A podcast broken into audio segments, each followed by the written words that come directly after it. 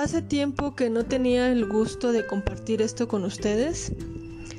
Simplemente creo que el tarot no es algo de capricho o no sé, creo que últimamente es más como mercadotecnia. Ustedes saben que yo me dedico a esto desde hace 18 años, o sea que no estoy con ustedes por moda.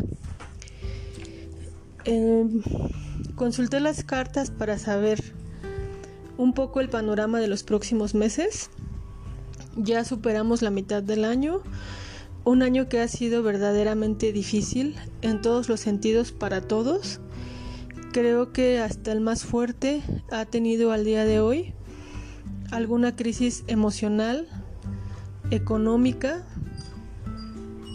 no sé, incluso alguna incomodidad consigo mismo al pasar pues mucho tiempo a solas y al vernos rodeados de tantas adversidades. Para mm, julio pues ya no tiene mucho caso, ya lo pasamos, pero les voy a comentar que, que tenemos para el, el siguiente mes, que es agosto. Y pues voy a ser muy breve, no quisiera extenderme mucho, a mí no me gusta escuchar audios muy largos ni ver videos largos, entonces intentaré ser breve. Agosto, mucha incertidumbre, eh, seguimos con falta de manejo en la economía, en el trabajo, en la estabilidad emocional. Mucha gente está perdiendo la fe, en muchas pérdidas pérdidas lamentablemente de, de vidas. La pandemia realmente va a seguir cobrando vidas y en gran parte mucho se debe a nuestra inconsciencia. Otra parte pues porque a veces no hay nada más que hacer que salir a la calle a trabajar y estar en un riesgo constante. pues es muy claro en cuanto a esto, eh, son muy pocos los que al final de mes van a encontrar cierta estabilidad. El principio, mediados de mes va a ser muy difícil todavía. Y pues esperemos que, que sí, para finales de mes un poco se compongan las cosas. Septiembre es un poco una lucha por la transformación por mero instinto de supervivencia. Y esta transformación tiene que ser no solamente enfocarnos en lo económico, tiene que haber una estabilidad emocional, tenemos que tener una estabilidad espiritual y no les estoy diciendo que crean en algo o en alguien en particular. Creo que cada quien tendrá la oportunidad de poner sus creencias donde correspondan y maximizarlas, pero sí tenemos que estar en paz con nosotros mismos porque las cosas, a pesar de la búsqueda, todavía pintan mal. No tengo buenas noticias para septiembre. Y octubre es un mes que me llamó mucho la atención justo al momento que solté las cartas porque marca un mes muy desastroso desastres naturales, eh, desastre en general, digamos, economía, política, salud. No sé si va un poco más hacia algo que está fuera del alcance humano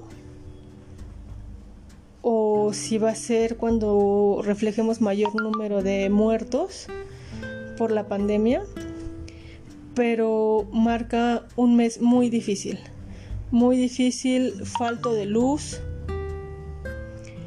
Y realmente creo que tenemos que estar preparados y eso es lo que nos previene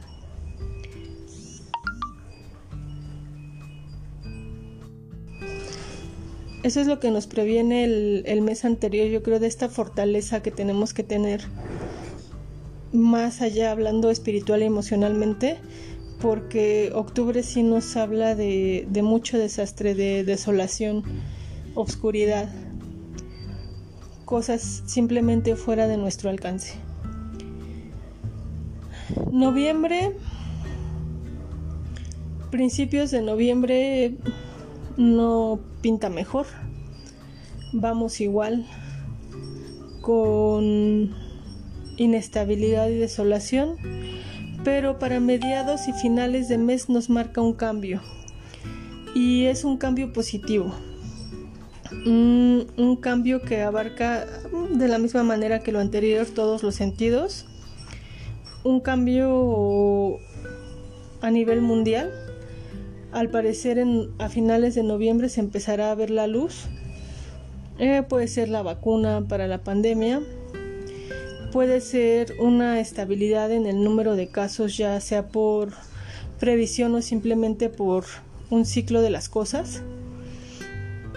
Y para diciembre, mm, bueno, me regreso un poco a noviembre, sí debe ser algo que tenga que ver con la pandemia, que fue un poco en lo que me enfoqué al tirar las cartas, porque para diciembre marca el fin. Marca el fin y el recuento de los daños. Va a ser realmente feo y triste el recuento de los daños, pero vislumbra un fin de año con un tanto de alivio. Y también es alivio eh, para todos, alivio en lo económico, alivio en la salud, en el panorama mundial en general.